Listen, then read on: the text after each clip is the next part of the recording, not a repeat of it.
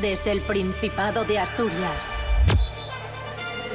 En directo para el mundo entero.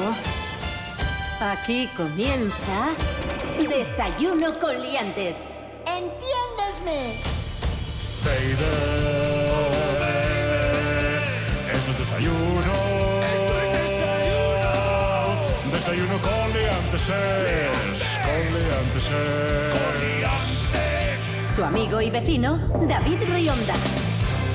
Hola, hola, hola, hola, ¿qué tal? ¿Cómo estáis? Buenos días amigos, buenos días amigas, bienvenidos y bienvenidas todos y todas a Desayuno Coliantes en RPA, la radio autonómica de Asturias. Hoy es jueves 18 de julio de 2019, son las seis y media de la mañana. Saludamos a la actriz avilesina Natalia Cooper. Buenos días, Natalia. Buenos días, David Rionda. ¿Qué tal? ¿Cómo estás? Pues bien, bien, aquí con, con la vida, mm, siguiendo la vida como la gente. ¿no? ¿Cómo? Soy una persona llana y un simple de la vida. Entonces, bien.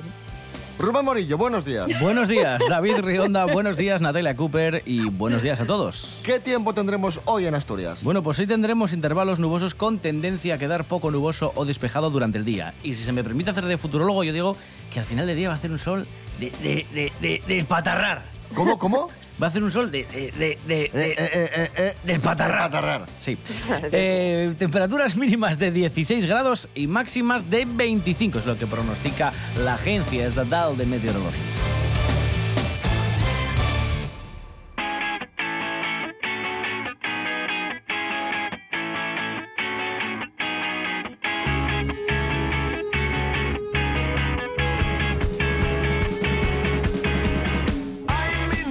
Atención amigos y amigas, porque el próximo 20 de septiembre va a suceder algo importante en Estados Unidos, concretamente en Nevada. Sí. Más de un millón de personas se han dado cita para invadir el Área 51. Se han dado cita a través de Facebook y ahora os cuento qué es el Área 51, porque muchos diréis, ¿qué es el Área 51? ¿Qué es un área recreativa? Que- de La estas de allí. Eso, que llevas la tortilla y no, no, amigos. Es una base militar que supuestamente alberga restos que demuestran la existencia de extraterrestres. Supuestamente ahí el gobierno de Estados Unidos esconde cuerpos de extraterrestres, Sí. restos de naves, Sí. etc, etc. Y de repente uno dijo, pues ¿por qué no vamos todos para allá?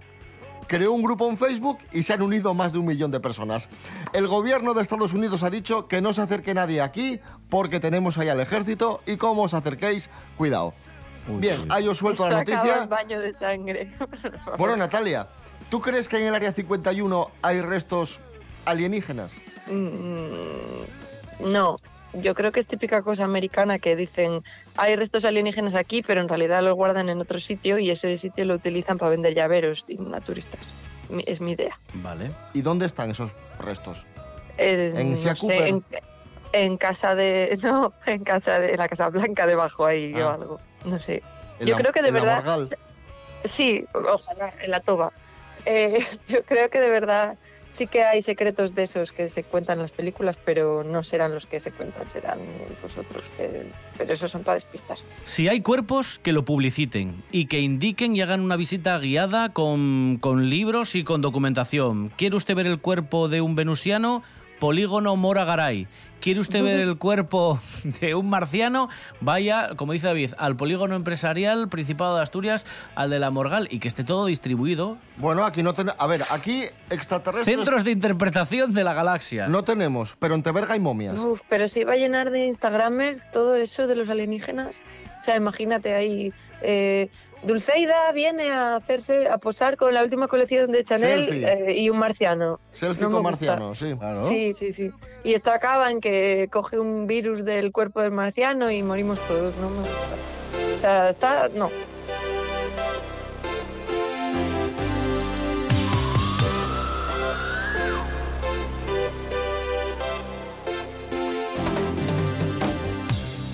Sigamos hablando de secretos y conspiraciones porque Ujú. este fin de semana se cumplen 50 años de la llegada del hombre a la luna.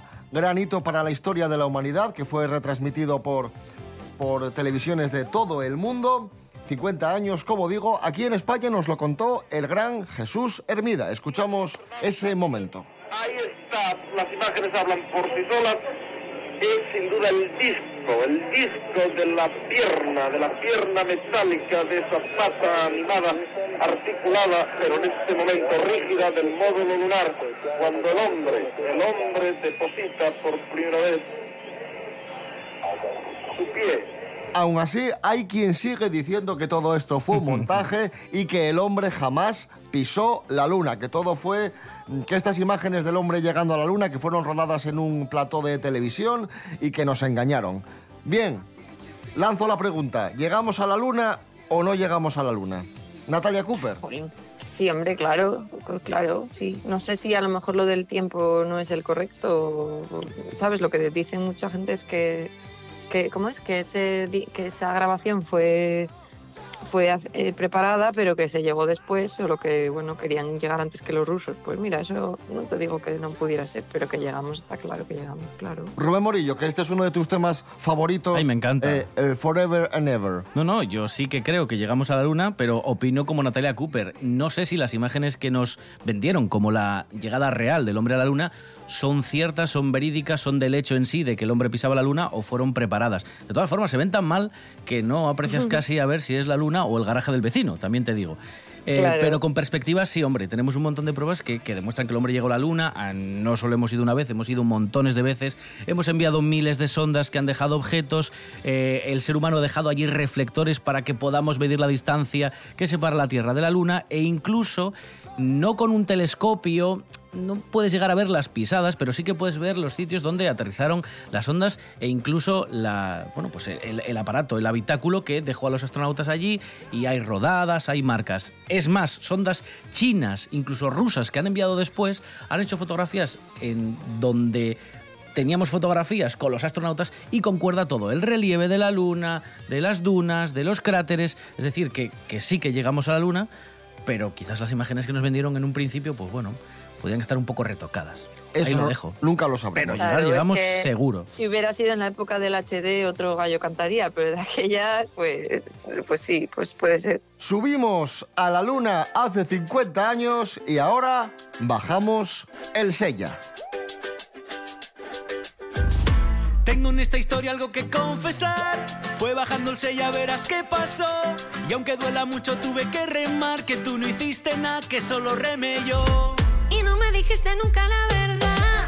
Ya sé que temprano el cielo se nubló y es que noche crema para no quemar y ahora parezco el babín del Sporting. Rema tú, rema tú, rema tú,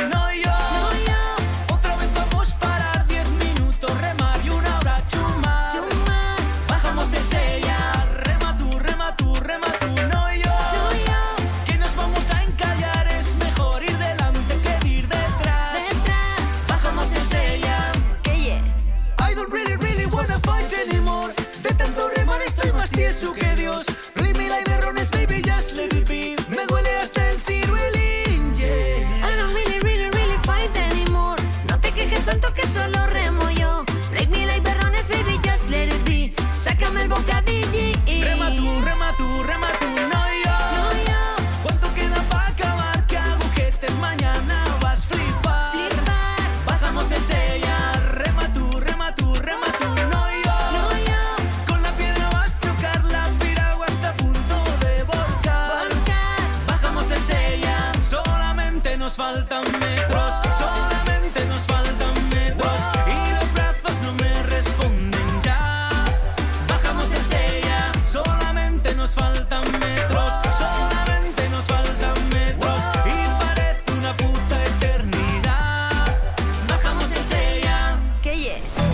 Cuando alguien tiene todo, siempre pide más. Por eso RPA lo tiene todo. Y a partir de ahora, mucho más. Más información, Se lo contaremos en un momento, pero antes queremos destacar otra noticia relevante más análisis, sino por lo que significan para todas las otras industrias y por lo que significa de Asturias. más deporte, más humor. Espera un segundo Quiero que ver estoy, las, las noticias. estoy leyendo un poco a ver qué ha ocurrido con... Porque son muy noticias y mucho noticias. RPA. RPA. Te damos todo y más. Desayuno con liantes. Síguenos en Facebook.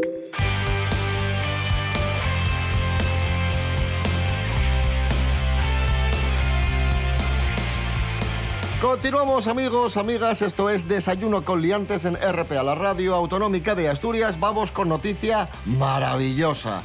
Detenido en el Prat por esconder medio kilo de cocaína bajo el peluquín. Sí, la Policía Nacional interceptó a un hombre que intentaba pasar la frontera sin ser descubierto con un paquete de droga valorado en 30.000 euros. Un, Narcos. un buen paquete de, de droga.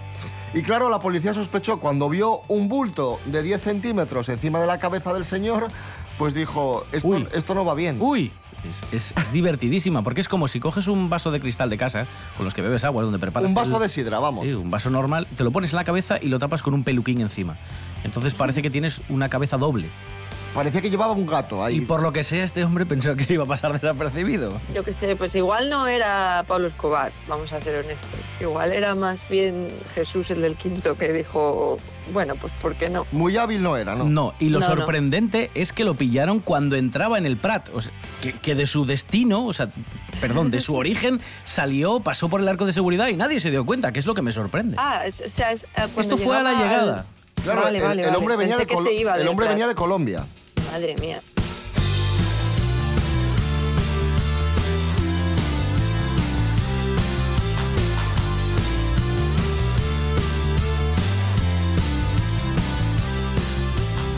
Más historias divertidas de aeropuerto. Bueno, en este caso no es tan divertida, pero es una contingencia que tuvo lugar aquí en el Principado de Asturias. El avión que iba a Valencia tuvo que regresar al Principado porque chocó con pájaros. Sí. Suena como muy raro, No. pero esto es habitual, ¿no, Rubén Morillo? No, sí, Parece sí, que es súper sí. aparatoso, pero es lo más eh, común en el mundo de la aviación. Tuvieron que dar la vuelta a este avión que llevaba 120 pasajeros, eh, justo después de despegar aquí en el aeropuerto de, de Ranón, ¡bum! chocó con unos pájaros y dieron la vuelta. La suerte que tuvieron es que habitualmente estos pájaros se meten en los motores y los inutilizan, entonces tienen que dar la vuelta rápido y el aterrizaje es un poco más fuerte. Pero en este caso no hizo falta ni siquiera un aterrizaje muy, muy, muy de emergencia porque simplemente golpearon la parte metálica, la chapa, la, ¿cómo se dice? Como diríamos la carrocería de un coche. casco. Exacto, pues en el avión. Y por precaución, para ver si no se había dañado ninguna sonda o los motores, pues decidieron dar la vuelta, pegarle un revisado al avión y volvieron a marchar. Y los aviones tienen varios motores por si se estropea Precisamente alguno, por eso. ¿no? De- Exacto, de emergencia. exacto, exacto, sí, por si se te mete una gaviota. El y- caso más sonado fue el, el caso en el que un piloto, bueno, pues se quedó sin los dos motores porque en los dos motores se metieron pájaros y tuvo que aterrizar, si recordáis, en el río Hudson, eh, hecho por el que incluso se han hecho hasta películas. Sí, pero que no había muerto nadie al final. No, no, no, no. Aterrizaron sobre el río y Sí. lo que pasa que, bueno, hubo mucha gente con hipotermia porque el río pues, era invierno y estaba frío, evidentemente.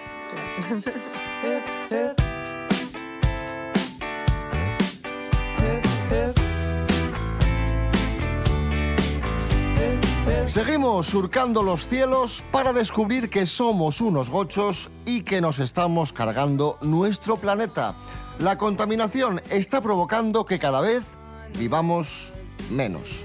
Esther Rodríguez, buenos días. Muy buenos días, David. ¿Qué tal? Pues sí, como bien dices, la polución recorta nuestras posibilidades de vivir más en el tiempo. Mira, te cuento por qué. Según un estudio realizado en Reino Unido, tus hijos tendrán menos esperanza de vida y es que, según las investigaciones, los niños que hayan nacido en este último decenio pueden llegar a recortar su esperanza de vida entre 2 y 7 meses debido a la polución. Una cifra que podría llegar a empeorar con el paso de los años a cifras incluso más alarmantes. Para identificar los niveles de polución se examinó el impacto combinado de las partículas en suspensión y el dióxido de nitrógeno, que son dos de las principales causas de la mala salud que padecen los ciudadanos. Al combinar los resultados sobre cómo afectaban estas variantes sobre las muertes de los británicos, comprobaron que la esperanza de vida decaía considerablemente. El estudio también calculó el coste anual que el gobierno británico debería gastar para mejorar la situación atmosférica. Y ya solo para una ciudad como Birmingham, los montantes ascendían a entre 190 y 470 millones de libras.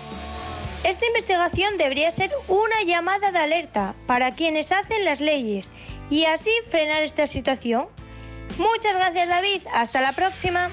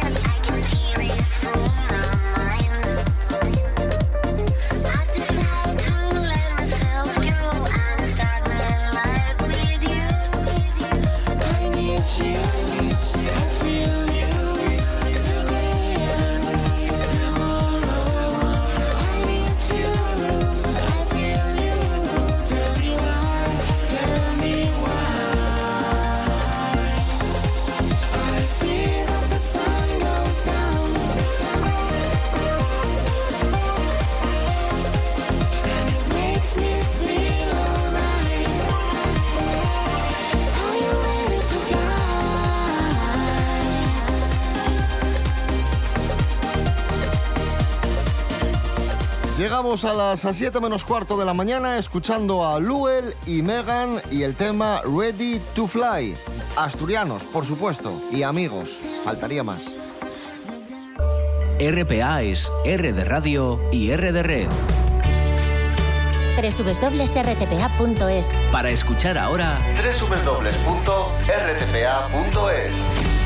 y cuando quieras. www.rtpa.es RPA, RPA.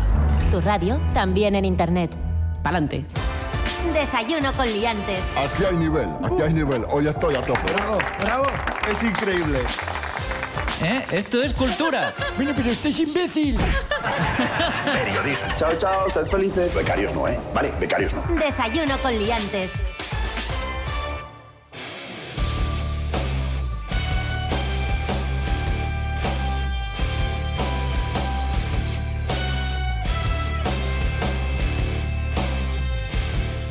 Nos hacemos eco de un rumor de, de cine. En este momento, ojo, lo que vamos a contar ahora lo cogemos con pinzas, simplemente es un rumor o más bien es una noticia sacada de contexto. Os contamos, se está preparando una nueva película de James Bond y en esta película va a intervenir una actriz negra que va a hacer de espía. Pues bien, muchos han especulado con la posibilidad de que esta actriz negra que va a hacer de espía sea la sustituta de Daniel Craig y las próximas películas de James Bond estén protagonizadas por una mujer. Es decir, que 007, el agente con licencia para matar, a partir de ahora podría ser una mujer negra interpretada por la actriz británica Lashana Lynch. Bueno, hay que decir que esto es un rumor. Sí.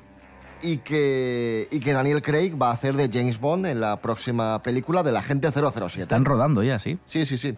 ¿Qué te parece, Qué Natalia? Me parece que yo he predicho esto.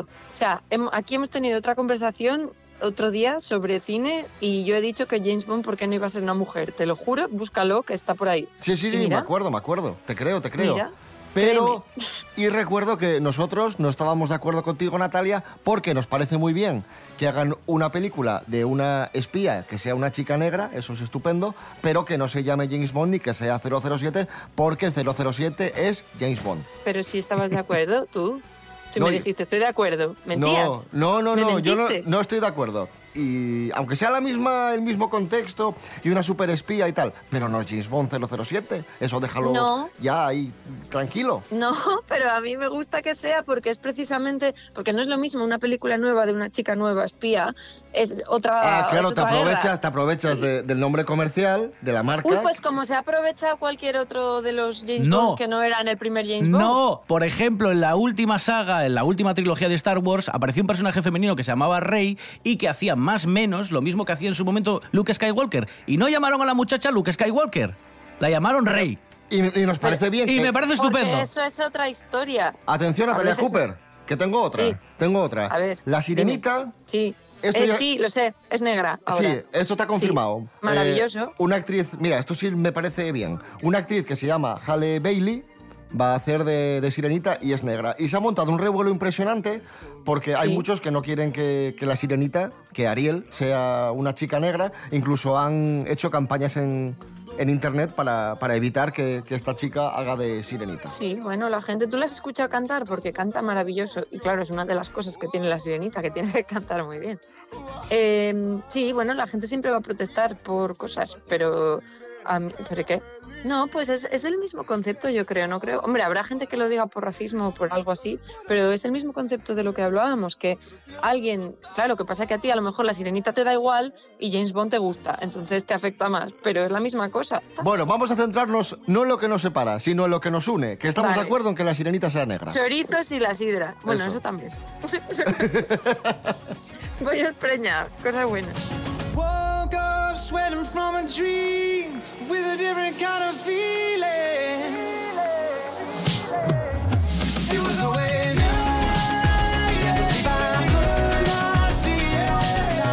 Pues atención amigos, porque nuestra siguiente protagonista sí que pegaría para hacer de la sirenita y además es hija de asturiana. Cuidado, Jorge Aldeitu, buenos días. Muy buenas amigos, hoy os vengo a hablar de Lucía Rivera, que es ya parte del Star System español a pesar de sus 20 añitos. Quien no la conozca todavía, os voy a decir que es la hija de Cayetano Rivera y Blanca Romero. Y bueno, como toda famosa, va a eventos, a fiestas, y a la última a la que ha ido ha sido a la del 25 aniversario de la revista GQ, y allí ha contado que, bueno, en un primer momento se sintió bastante acosada por la prensa, sobre todo cuando se hizo público que era pareja de Mar Márquez. Entonces, bueno, en este primer momento fueron bastante perseguidos, querían sacar fotos, saber de ellos, si vivían juntos, si no, y que ahora la cosa se calmó bastante. Ahora que ya están esas fotos, ya sabemos que son una pareja feliz, pues se calmó bastante. Se va a ir de vacaciones en el momento que acabe unos trabajos que tiene que hacer, pero no nos dice dónde va a ir y es lista la chica, pero bueno, seguro que algún paparazzi la perseguirá y tendremos la foto en bañador y en bikini que, que queremos de, los famosos todos los veranos. También dice que ha tenido una situación incómoda con un periodista ya que le ha preguntado directamente de si Mar Márquez le pedía que fuese más tapada y a ella le pareció fatal porque ella viste cómo le dé la real gana y nadie le tiene que decir si va muy descocada o no. Y como cualquier famoso, incluso Rionda, le salen haters. Y lo que dice que bueno, que lo tiene muy fácil porque cualquier cosa que le digan mal, bloquea y punto. Hace muy bien la chica. Un saludo amigos.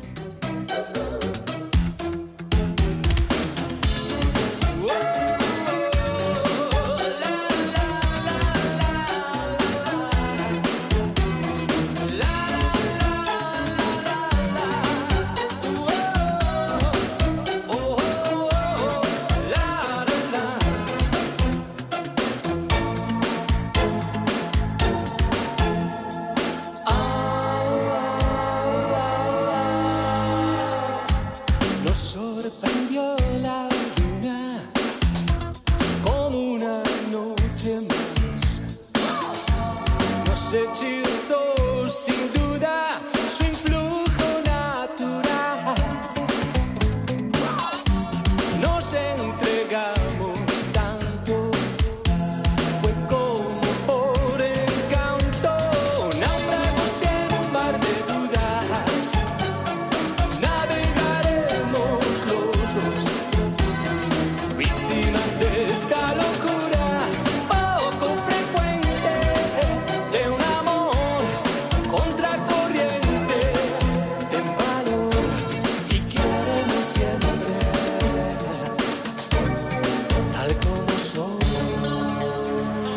Casal, tal como soy. Siete minutos para las 7 de la mañana. Hoy es jueves 18 de julio de 2019.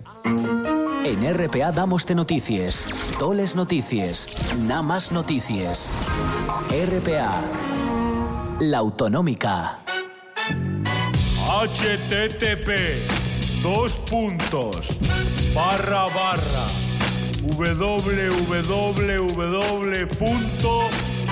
desayunoconliantes.com. No olvide visitar nuestra página web. Seguimos, amigos, amigas. Esto es Desayuno con Liantes en RPA, la radio autonómica de Asturias. Nos vamos hasta Oviedo. Eh, los responsables del Burger King del centro comercial Calatrava, que ya sabéis que el centro comercial Calatrava tiene un Burger King. Pues han pedido que les bajen el, el alquiler porque está muy sucio, no hay servicio de limpieza. Ah, y amigo. dicen, oye, ya Vale, que no vale, limpiáis, vale, vale. que está todo bastante sucio, pues nos bajáis el alquiler que pagamos una, una pasta.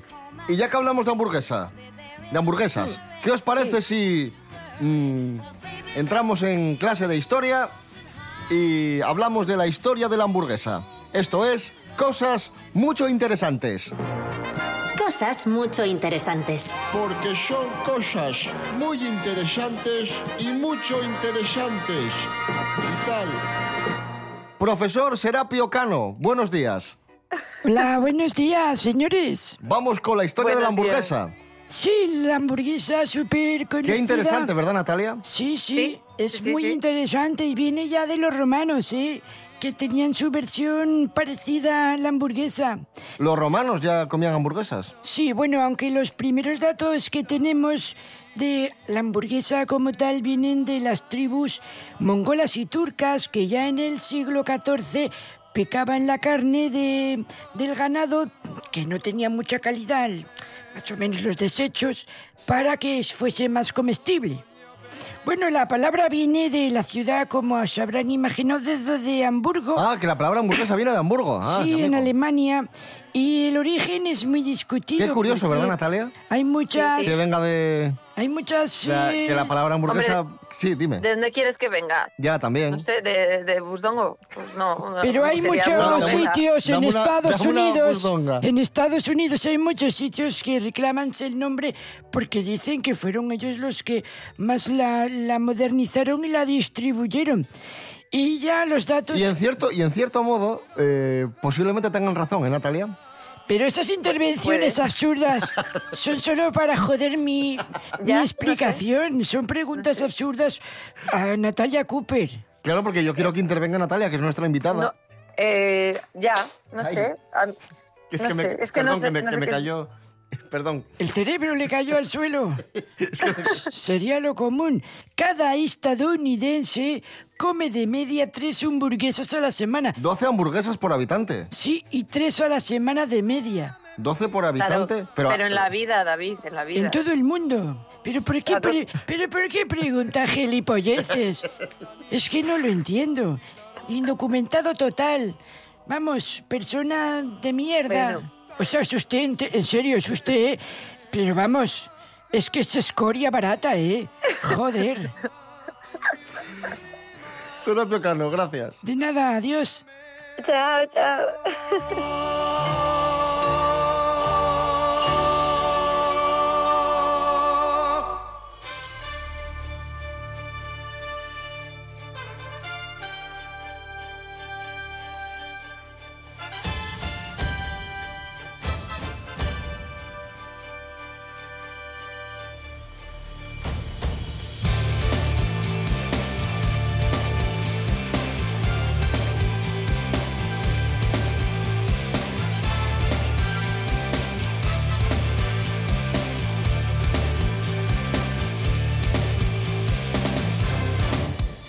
Nos vamos ya, amigos, amigas. Volvemos mañana viernes a las seis y media de la mañana. Recordad que estamos en redes sociales, Instagram, Facebook, www.desayunocoliantes.com y www.rtpa.es. Radio a la carta, Rubén Morillo. David Rionda. Hasta mañana. Hasta mañana. Natalia Cooper, gracias.